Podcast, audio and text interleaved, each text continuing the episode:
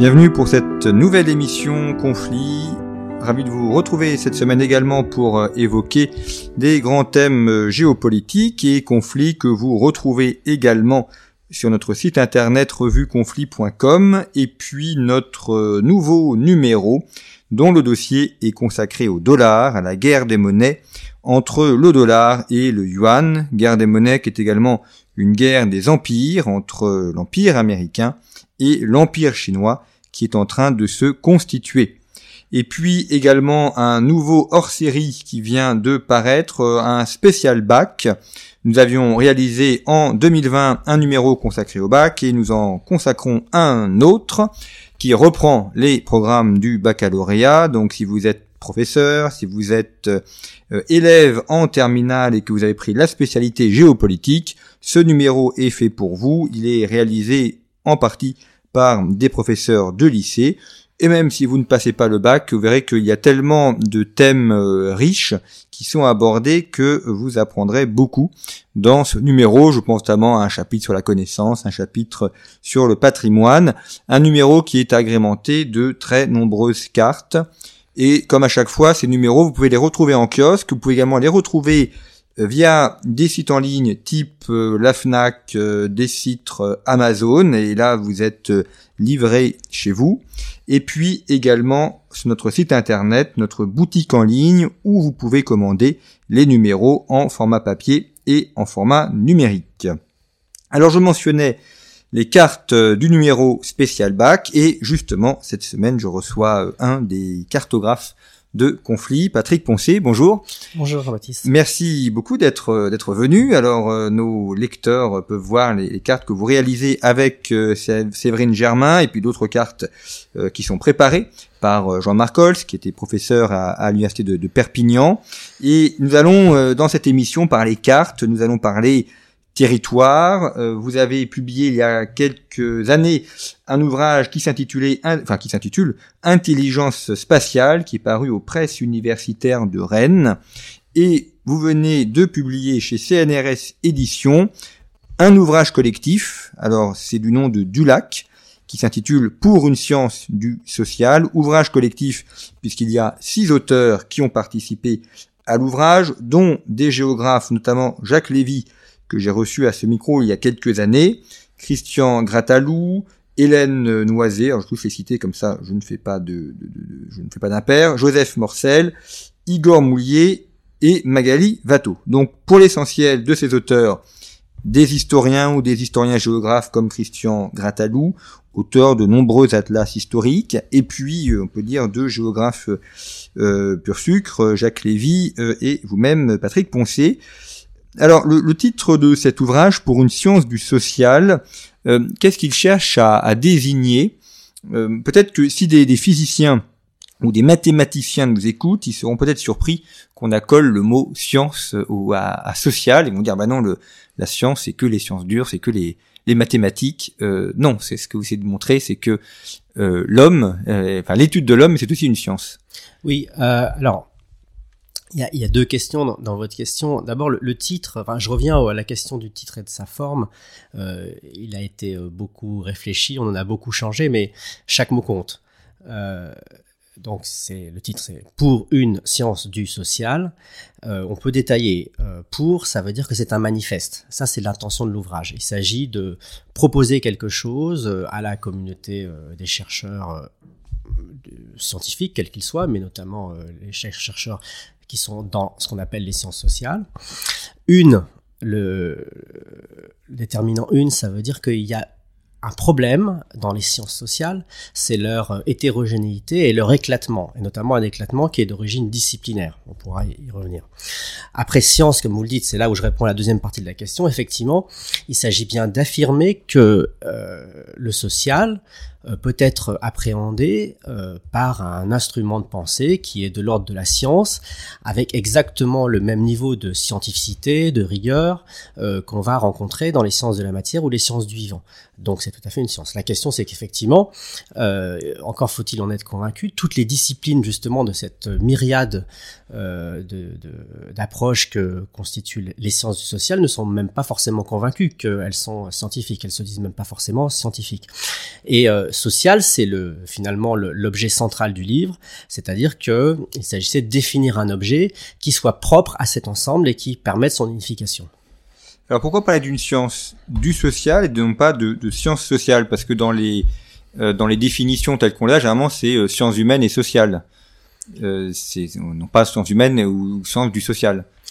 Alors c'est euh, bon d'abord il y, aurait déjà le, petit clin d'œil qui fait qui on fait pas du social quand, on fait des sciences. Il s'agit bien de euh, c'est pas la pratique scientifique qui est sociale, c'est l'objet lui-même qui est euh, quelque chose d'abstrait qu'on a décidé d'appeler le social. On aurait pu l'appeler éventuellement autrement, mais donc ces premiers glissements, c'est un glissement important. Il s'agit pas juste de, de, de déterminer, enfin, enfin, de rester sur un espèce d'entre-deux. On ne sait pas trop si euh, c'est de, l'objet dont on parle ou si c'est de la du type de pratique ou si c'est de l'insertion des acteurs, des chercheurs euh, dans le dans la société ou le rapport à la société. Non, là d'abord, il s'agit de dire qu'on va définir une notion qui est extérieure aux pratiques et qui, euh, qui est aussi définie par les pratiques, mais qui a une mise à distance. Et euh, c'est pour ça qu'on a sorti le mot social. Euh, la deuxième partie de la question, c'était... Quoi du social? Euh... Oui, ben, vous y avez répondu. Oui, j'ai répondu. je, je sais plus, mais je voulais dire quelque chose d'autre et j'ai oublié. Euh, autre autre sujet. Alors, il y a euh, des géographes qui, qui interviennent, mais à la lecture de l'ouvrage ou du manifeste, comme vous l'avez mentionné, euh, j'ai parfois l'impression que en fait, ce que vous faisiez, c'était un travail de géographe ou de géographie, mais que vous n'osiez pas le dire tel quel, euh, parce qu'en fait, il y, a des, il y a une étude du, spatial, euh, il y a plusieurs chapitres consacrés à l'espace, à la, à la, pensée de l'espace, à l'organisation de l'espace. Euh, nous sommes là dans la géographie. Et finalement, est-ce que la géographie, ce n'est pas cette euh, discipline qui agrège beaucoup d'autres disciplines, de l'économie, euh, de l'histoire, et donc, est-ce qu'on n'est pas finalement dans une analyse tout simplement géographique? Alors, euh, en tout cas, ce serait prétentieux de le dire, et je ne le pense pas. Disons que là, il faut, il faut voir qu'il y a deux façons de penser le problème, enfin de répondre à la question aussi. C'est soit on considère que chaque discipline prend en charge un objet, et euh, discipline des sciences sociales, hein, du concert des sciences sociales. Et dans ce cas-là, euh, on pourrait dire que la géographie s'intéresse à l'espace. Avant, elle s'était intéressée au territoire, aux frontières, enfin, toutes sortes d'objets qui ont, qui ont, fait finalement, qui, qui jalonnent l'histoire de, de, la discipline. Et puis, il y a peut-être une autre manière de, de, voir les choses, qui consiste à dire que dans les dimensions euh, du social et des dimensions du réel, d'ailleurs, il y en a certaines qui peuvent être euh, un peu plus universelles ou un peu plus fortes que, que d'autres. Euh, moi, c'est ma position. Alors, dans ce livre, il y a aussi des, des, des positions euh, divergentes. Enfin, c'est pas des graves divergences, puisqu'on a réussi à écrire ce livre à 7 euh, euh, sans finalement trop se, se, battre et de se déchirer. Mais moi, je penche plutôt pour l'idée que les dimensions spatiales et temporelles sont des dimensions peut-être plus fondamentales que sont celles qui sont assez nettement construites. Euh, par exemple, les, personnes qui s'intéressent à la monnaie ou à l'échange économique, à mon avis, sont déjà dans une, euh, sont focalisées sur un objet qui est euh, nettement plus humain, nettement plus social que le spatial. Le spatial, ça peut concerner aussi bien des éléments purement naturels qui sont complètement indépendants des sociétés, en tout cas qui peuvent être décrits comme tels, même si après les sociétés en, en font quelque chose. donc c'est peut-être pour ça aussi. Alors a un autre aspect, c'est peut-être pour ça que euh, on pourrait dire qu'il y a effectivement beaucoup d'espace et euh, de pardon d'espace et de temps dans cet ouvrage. Il y, a, des chapitres consacrés à cela, mais on peut aussi dire que les gens qui se sont réunis ici pour écrire cet ouvrage sont aussi plutôt des historiens et des géographes, euh, ou des gens qui pensent l'espace, des gens qui pensent le temps, et euh, finalement, c'est ceux qui sont restés à la fin parce que dans ce processus d'écriture qui a duré euh, à peu près 11 ans, hein, le, livre a été euh, lancé en, en, 2011. Enfin, le projet, la première réunion a eu lieu en 2011 sans forcément savoir ce que ça donnerait à la fin. Euh, bah, il y a eu des gens qui sont rentrés, il y a des gens qui sont sortis. On a, d'ailleurs, ils sont, ils sont mentionnés. On a invité pas mal de monde à nos réunions les uns après les autres, et il s'est avéré que, et ils pouvaient rester hein, pour, pour, pour faire partie de l'équipe, et il s'est avéré que ceux qui sont restés euh, qui ont accroché le plus, c'est ceux qui s'intéressaient à ces deux dimensions qui étaient euh, l'espace et le temps. Euh, alors pourquoi? Ben, Peut-être parce que ce sont des, des, des, disciplines, enfin du moins des, interrogations qui ont quelque chose de plus fondamental ou qui demandent de définir peut-être plus impérativement euh, ce qu'est le social et ce sur quoi on travaille. Je me souviens de la réponse à deuxième aspect de la, la question. Euh, vous disiez sciences humaines et sociales tout à l'heure. Ça, c'est une expression aussi qui, qui montre l'hésitation qu'ont les sciences sociales à s'unifier, parce que pourquoi finalement, qu'est-ce que veut dire ce humain et social En fait, comme si l'homme devait être différent de la société, ou devait, on devait avoir un clivage majeur entre ces, ces deux parties. On n'arrivait pas à faire l'unité parce qu'effectivement, toutes les sciences du psychisme, etc., sont sont restées un peu un peu dans leur coin et ont du mal à rentrer dans la logique de la des sciences du social, euh, à part quelques quelques sous-parties ou sous-disciplines. Voilà ce qui explique la division. Alors effectivement, on s'intéresse au temps et, à l'espace. Alors l'histoire plutôt au temps et la géographie plutôt à l'espace, même si les, deux sont utiles. Euh, quand on quand on appréhende euh, l'espace, c'est un petit peu le, thème de l'ouvrage que j'ai publié précédemment, euh, Intelligence spatiale. Ça suppose donc qu'on peut comprendre l'espace, qu'on peut l'analyser. Comment est-ce que le, le, géographe travaille pour comprendre l'espace? Parce que les non-géographes voient les cartes. Ça, les, la carte, c'est quasiment le travail abouti. Euh, toute carte est, est l'expression d'une pensée, du de, euh, de choix, euh, euh, de parti pris. Euh, mais on aboutit à la carte. Mais avant, il y a tout travail préparatoire pour faire la carte. Comment est-ce qu'on, avec quels éléments on va faire des choix, c'est en fonction de ce qu'on veut montrer, le choix des échelles, le choix des couleurs, le choix des, des pictogrammes. Alors, euh, la cartographie, euh, c'est un monde très vaste avec des pratiques très variées.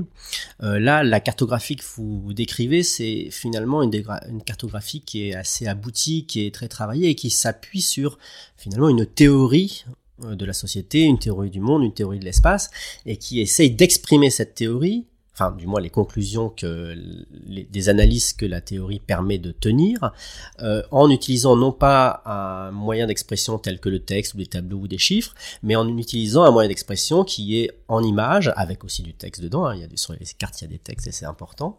Et, euh, et, et ce, l'idée, c'est de maîtriser complètement ce moyen d'expression au même niveau que l'écrit, euh, avec cet effet assez intéressant. Moi, qui, qui fais beaucoup de cartes et qui en ai beaucoup vendu d'une certaine manière à des gens qui, avaient un, un, besoin de communication.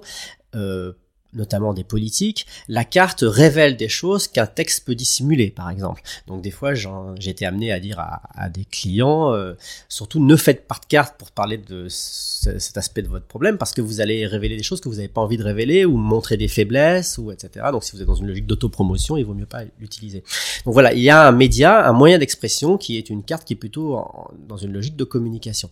Après, il y a quand même d'autres pratiques de la cartographie il y a une cartographie qui consiste à placer tout simplement des informations sur un fond qui euh, se veut être une analogie, une réduction d'un espace géographique euh, standardisé, euh, par exemple l'espace terrestre. Hein. L'espace terrestre, il est courbe, on l'aplatit, alors il y a des problèmes, c'est pour ça qu'on utilise des projections.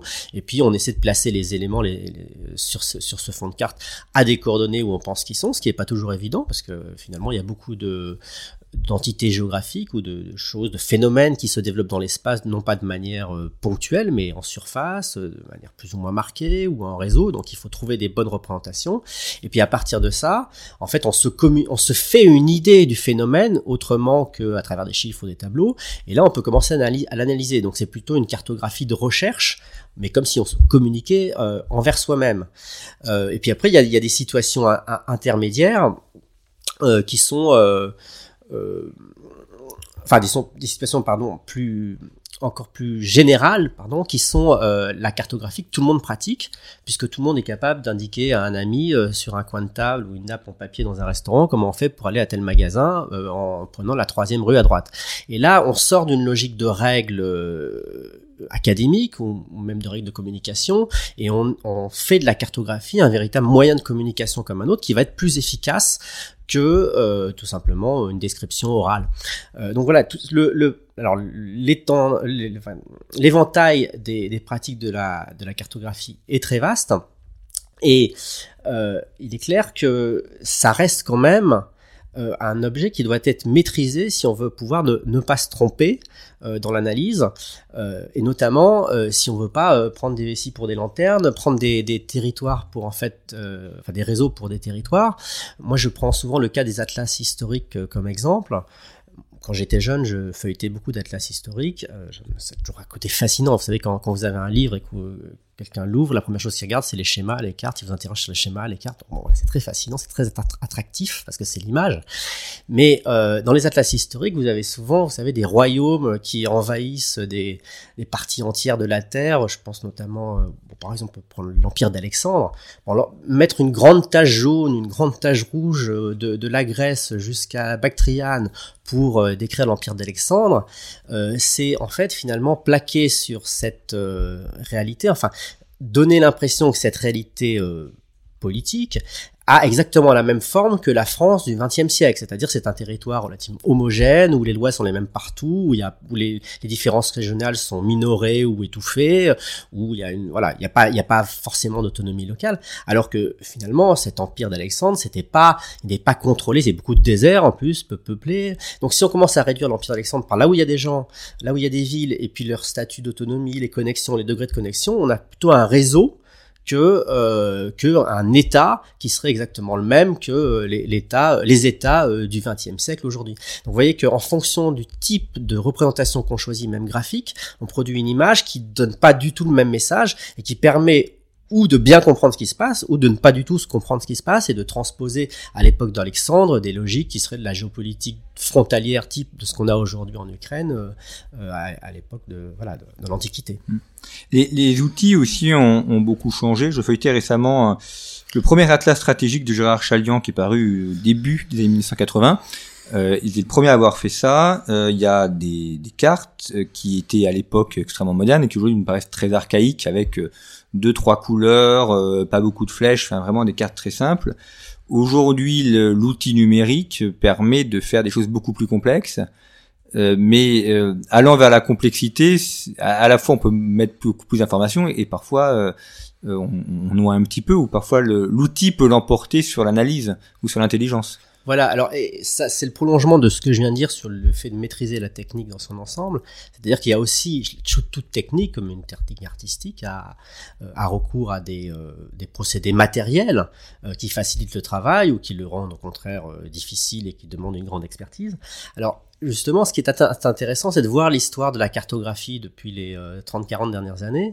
Et moi, je considère que à, partir des années 70-80, on a eu une forme d'appauvrissement de la représentation cartographique avec l'arrivée d'instruments informatiques qui finalement avaient très une très faible capacité à reproduire ce qu'on faisait avant euh, dans la cartographie. Genre les, les, cartographies euh, d'ancien régime ou du Moyen Âge, etc. Les cartographies anciennes ont une qualité graphique qui est euh, sans commune mesure avec les cartographies des années des informatiques des années 70-80 euh, et euh, elles utilisaient des codes graphiques elles se considéraient finalement enfin les cartographes se considéraient comme des producteurs d'images et utilisaient les codes langagiers de l'image de leur époque.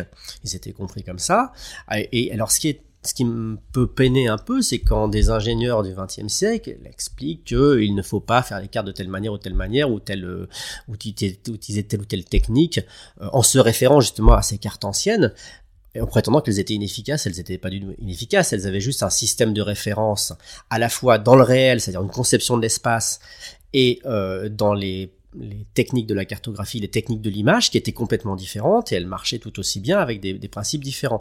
Donc à chaque époque, on a un système technique et un système conceptuel qui vont se marier pour fabriquer des cartes qui ont une certaine allure et pas une autre. Et d'ailleurs, ça se voit très bien si vous mettez des cartes sur euh, à peu près un siècle, vous verrez une évolution stylistique de la carte euh, qui est flagrante et ça ne veut pas pour autant dire qu'elles sont plus ou moins efficaces. Alors maintenant, ce qui est intéressant, c'est avec les progrès de l'informatique euh, depuis quand même 20, plus de 20 ans, on arrive à avoir des logiciels qui produisent de la cartographie, qui permettent de manipuler l'image de manière très intéressante, reproduire des effets qu'on aurait pu avoir manuellement à l'aquarelle ou avec des, des, des, différents dégradés qu'on avait perdus pendant les années 80 finalement, mais aussi de produire des choses qu'on, de manière assez automatisée, plus facile, qu'on ne faisait pas.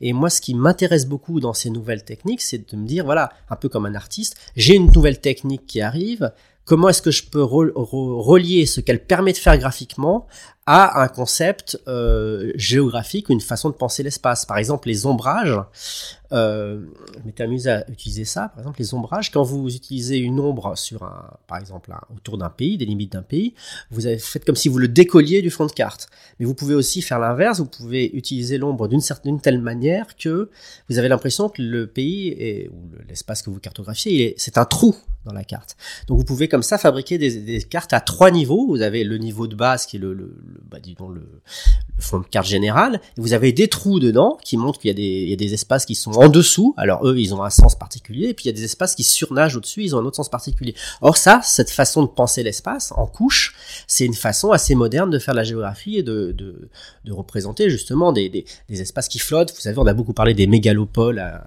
une époque, c'est-à-dire ces espèces d'entités euh, géographiques de très grande taille qui sont essentiellement composées d'espaces urbains plus ou moins denses et qui ont tendance à se relier entre elles presque plus qu'à l'espace environnant, les environnants.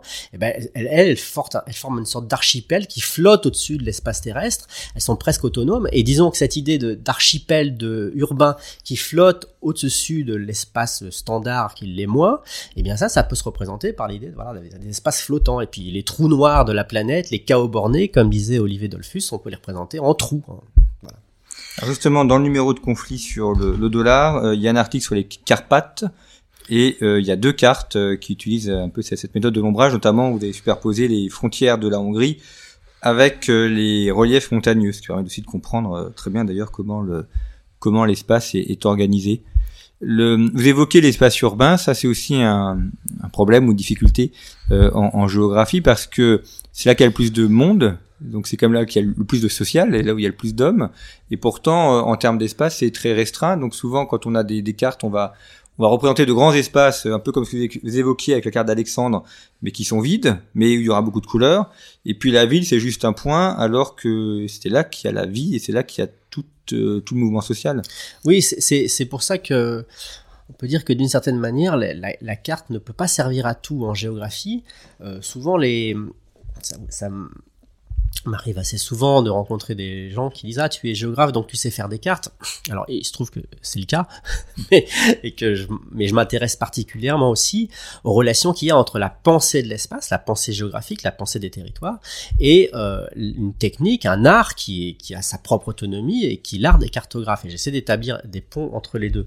Et mais il n'y a pas une, une homologie euh, exacte c'est-à-dire que tout ce qui est géographique ne peut pas se représentés par des cartes. Il y a certains, ou disons avec difficulté. Et il faut trouver justement avec la technique cartographique des moyens de d'exprimer de, de, cette finesse géographique. Alors l'exemple que vous donnez, il est très très bon. D'une certaine manière, on peut même radicaliser le propos en disant la carte est le, le moins bon moyen pour représenter la ville parce que qu'est-ce qu'une ville pour un géographe, enfin en tout cas pour certains géographes, c'est l'idée ces trois éléments, ces trois ingrédients. Moi, j'appelle ça, c'est, enfin, je dirais avec une phrase qui, qui, qui vulgarise la chose, c'est une machine à faire se rencontrer des gens, des gens qui ont des choses à se dire et si possible au hasard. C'est-à-dire trois éléments. C'est l'idée de rencontre. L'idée de rencontre, c'est l'idée de réduire la distance, donc le contact, de, enfin provoquer le contact, et ça c'est la densité.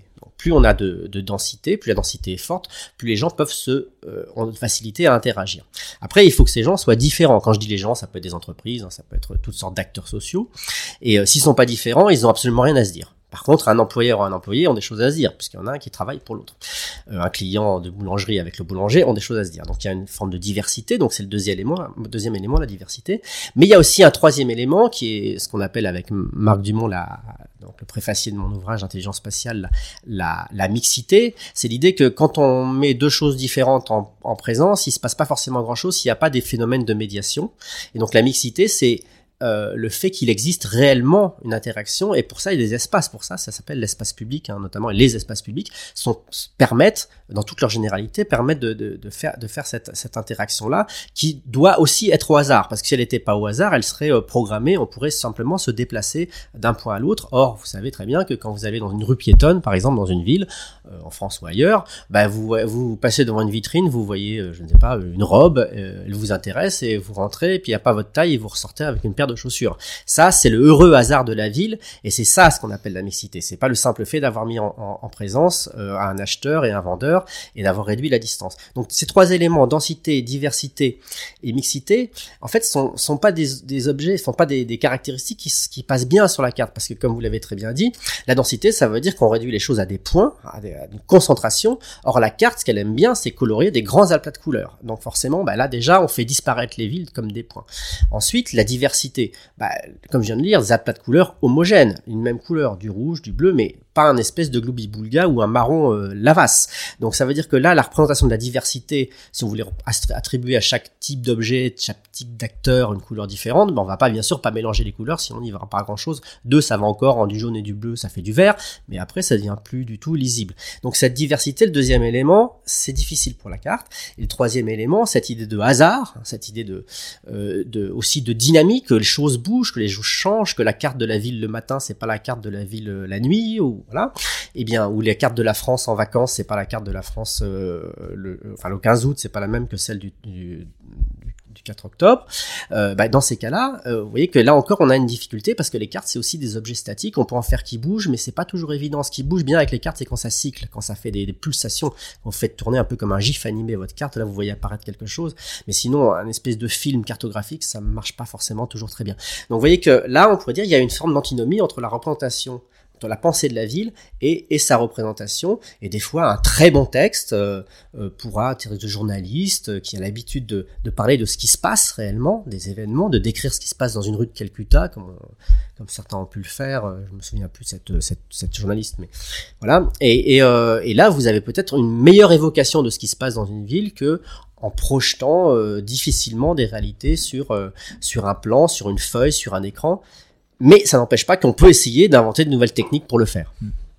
Alors vous évoquiez en, début d'émission la question de l'éclatement disciplinaire. Alors c'est ce qu'on essaye aussi de faire en, en géopolitique, non pas d'éclater les disciplines, mais au contraire de les rassembler.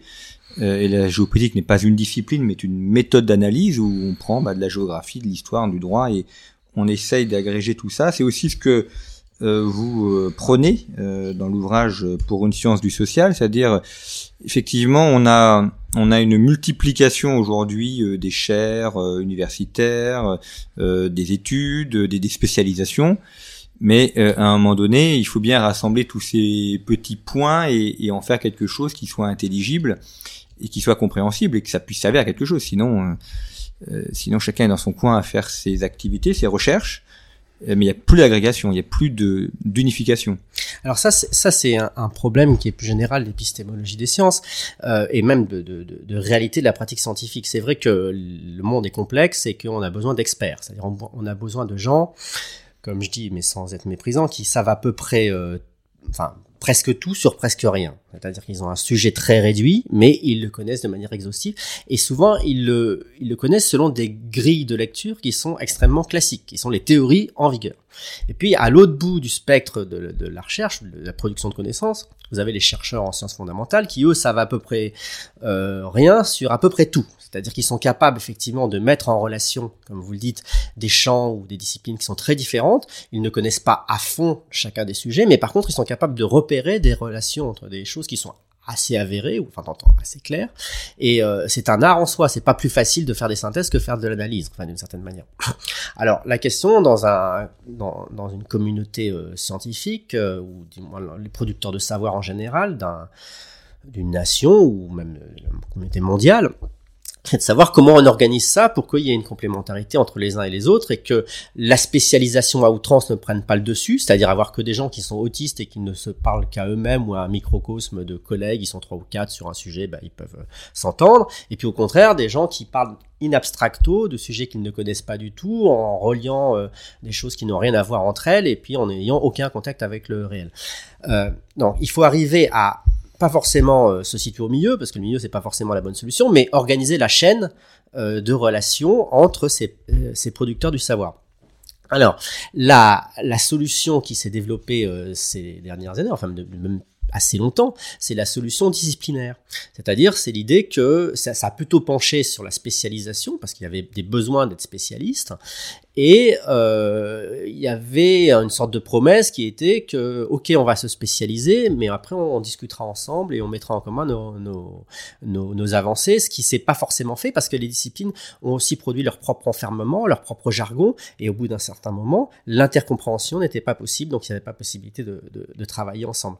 Nous, euh, ce qu'on prône avec notre ouvrage pour une science du social, c'est euh, vraiment ce une que j'ai évoqué tout à l'heure, cette unité, parce que notre idée, c'est plutôt que ce doit être, comme vous dites à propos de la géopolitique, des regards ou du moins des, traversées du social selon un certain angle, avec une certaine question, quitte à convoquer toutes les disciplines qui peuvent nous aider à euh, résoudre un problème ou à l'éclairer euh, sous un angle différent.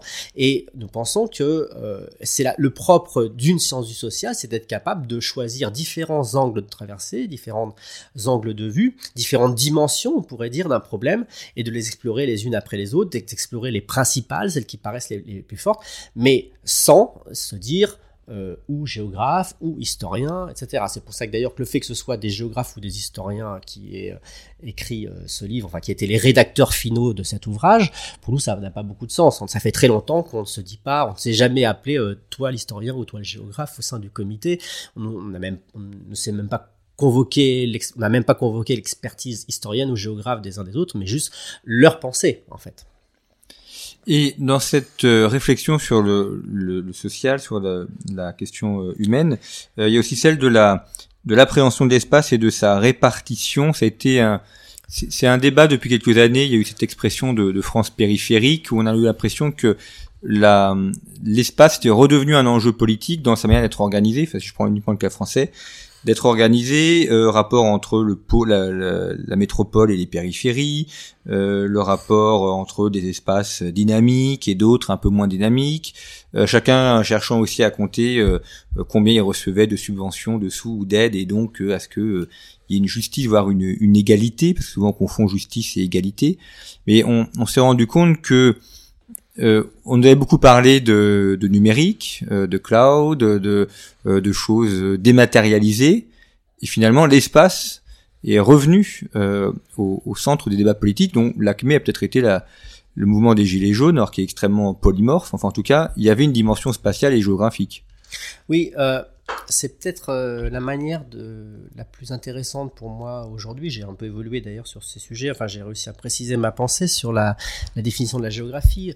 Euh, la géographie, ça consiste à faire des lieux des acteurs d'un problème. C'est-à-dire que euh, si vous faites une sociologie qui est purement sociologico-sociologique, je veux dire, sans jamais parler de là où se passent les choses. Vous ne prenez en compte que des différences de niveau social, de revenus, de catégories sociales, et puis vous imaginez que ça se passe dans un espace abstrait avec des relations plus ou moins étroites entre les uns et les autres, des relations de domination, comme dirait euh, une certaine sociologie bourdieusienne ou bourdieusienne, je sais pas comment on dit, et euh, et vous oubliez, vous, vous décidez de ne pas prendre en compte euh, le fait que les choses sociales, les événements, les phénomènes se passent quelque part. Et le fait qu'il y ait de la distance entre certains événements euh, va moduler euh, la capacité à les mettre, en, enfin le fait qu'ils soient ou pas euh, mis en relation, sachant que j'entends par distance non pas une distance mesurée en kilomètres sur une carte hygiène, mais tout simplement la distance effective, c'est-à-dire capacité à interagir. Quand vous avez des effets de réseau, ben vous vous rapprochez des villes par le TGV par exemple, un phénomène peut se, se diffuser par les réseaux les réseaux euh, physiques de mobilité, euh, tout en oubliant ce qu'il y a entre les deux, les deux pôles euh, qui sont diffusés. C'était typiquement le cas, par exemple, de surtout au début de la, de la Covid, où on a, bah, d'ailleurs toutes les épidémies, on a une transmission du virus par les hubs aériens, par les, les, les, systèmes de mobilité. Donc l'espace, évidemment, c'est difficile quand même de, pour qu'on analyse une société de l'oublier. Et l'idée, c'est d'en faire, de faire de l'espace, de faire des lieux qui, qui, sont des, en fait des individus spatiaux d'une certaine manière, de faire des acteurs à part, à part entière euh, des phénomènes sociaux. Quand les gens se disent, bon, je suis parisien, ils ont une identité, d'une certaine manière, ils établissent un lien entre un lieu et eux-mêmes. Et ce lieu va être une partie de leur identité, de leur, de leur capacité, de leur raison euh, d'agir.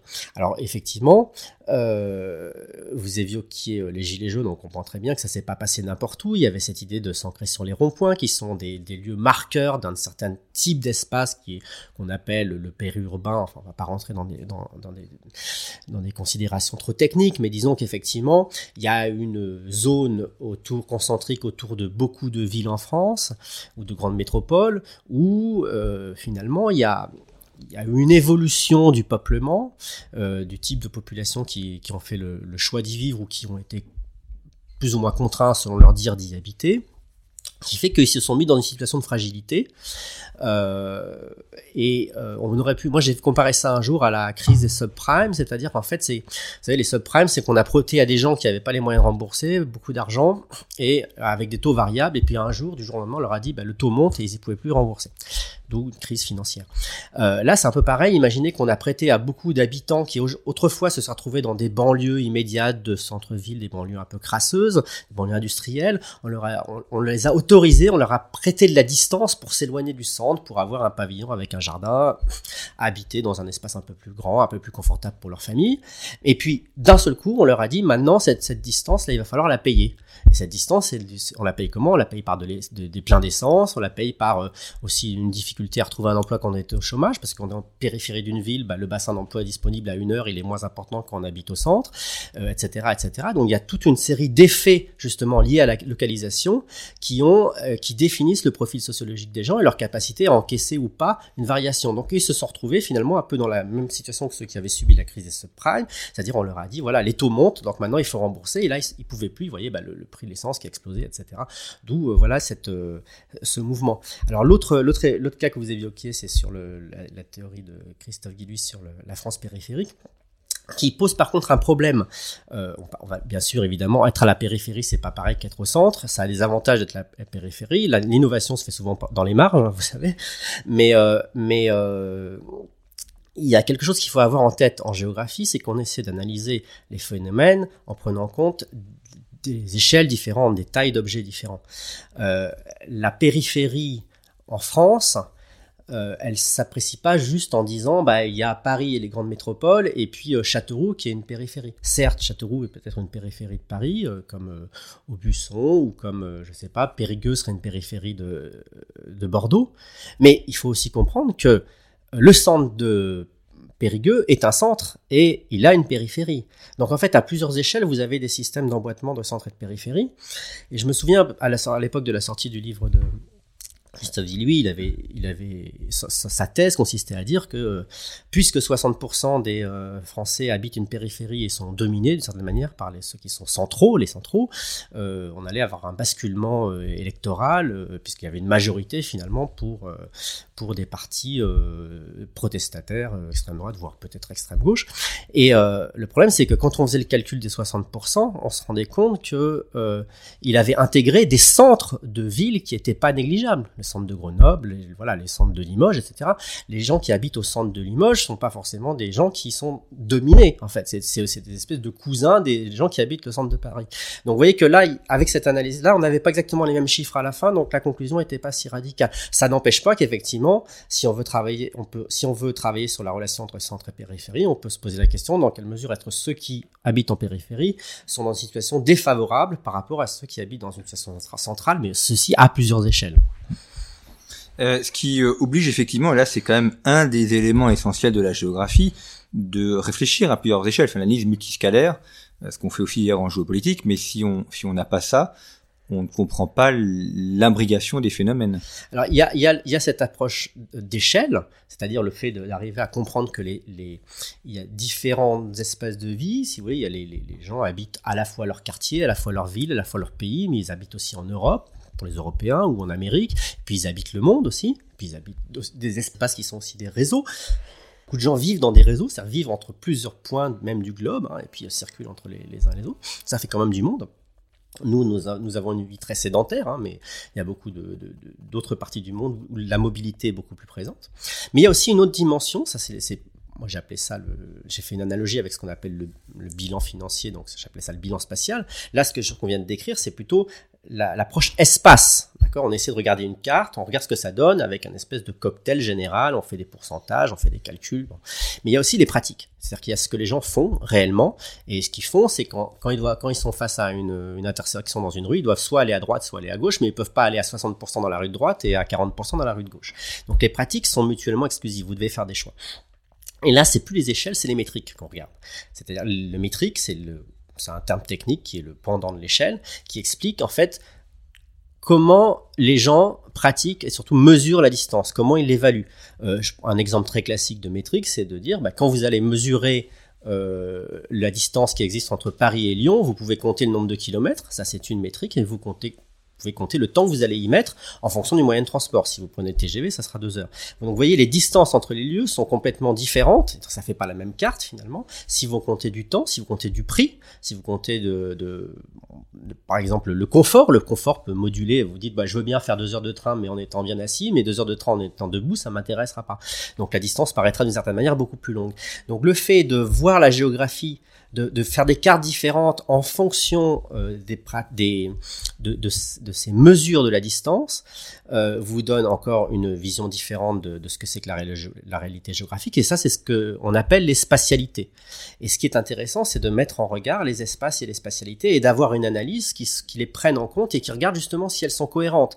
On pourrait dire d'une certaine manière, est-ce que, est-ce que pour un gouvernement qui cherche à aménager un espace ou rendre heureuse sa population, enfin faire le bien de sa population, est-ce qu'il a les ambitions est-ce qu'il a les moyens de ses ambitions? Est-ce qu'il a, par exemple, est-ce qu'il n'a pas un territoire trop grand par rapport à la capacité à l'irriguer par un réseau de transport? Ou est-ce qu'au contraire, il a un territoire trop petit par rapport aux envies, aux, capacités de, se déplacer de, ses habitants? Donc, vous voyez, c'est toujours une tension entre espace et spatialité, la géographie. Et bon, j'ai proposé un outil qui, est l'analogue d'un bilan financier qui permet euh, de formaliser cette, euh, cette comparaison, cette analyse. Et pour une science du social, on a essayé de généraliser cette approche bilancielle en termes de bilan au bilan social, c'est-à-dire l'analyse du social à partir d'un bilan, et aussi on, s'est exercé à faire un bilan temporel, puisqu'on peut trouver des bilans de plein de choses différentes. Hein.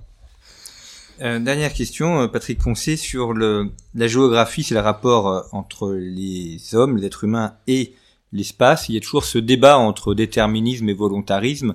l'espace est aussi créé par l'homme. Les, paysages sont pas des paysages naturels, ce sont des paysages euh, culturels, des paysages humanisés, surtout en France et surtout en Europe. Euh, comment est-ce que euh, comment vous, pensez ce rapport entre un espace donné, une mer c'est une mer, une montagne c'est une montagne, et, l'homme qui ensuite le met en valeur, en fait quelque chose ou au contraire n'en fait pas grand-chose? Alors il y, a, un penseur que j'aime beaucoup qui s'appelle Augustin Berg et qui a beaucoup travaillé sur cette problématique même qu'il a résumé euh, dans, l'étude d'un concept qui est le concept d'écoumène.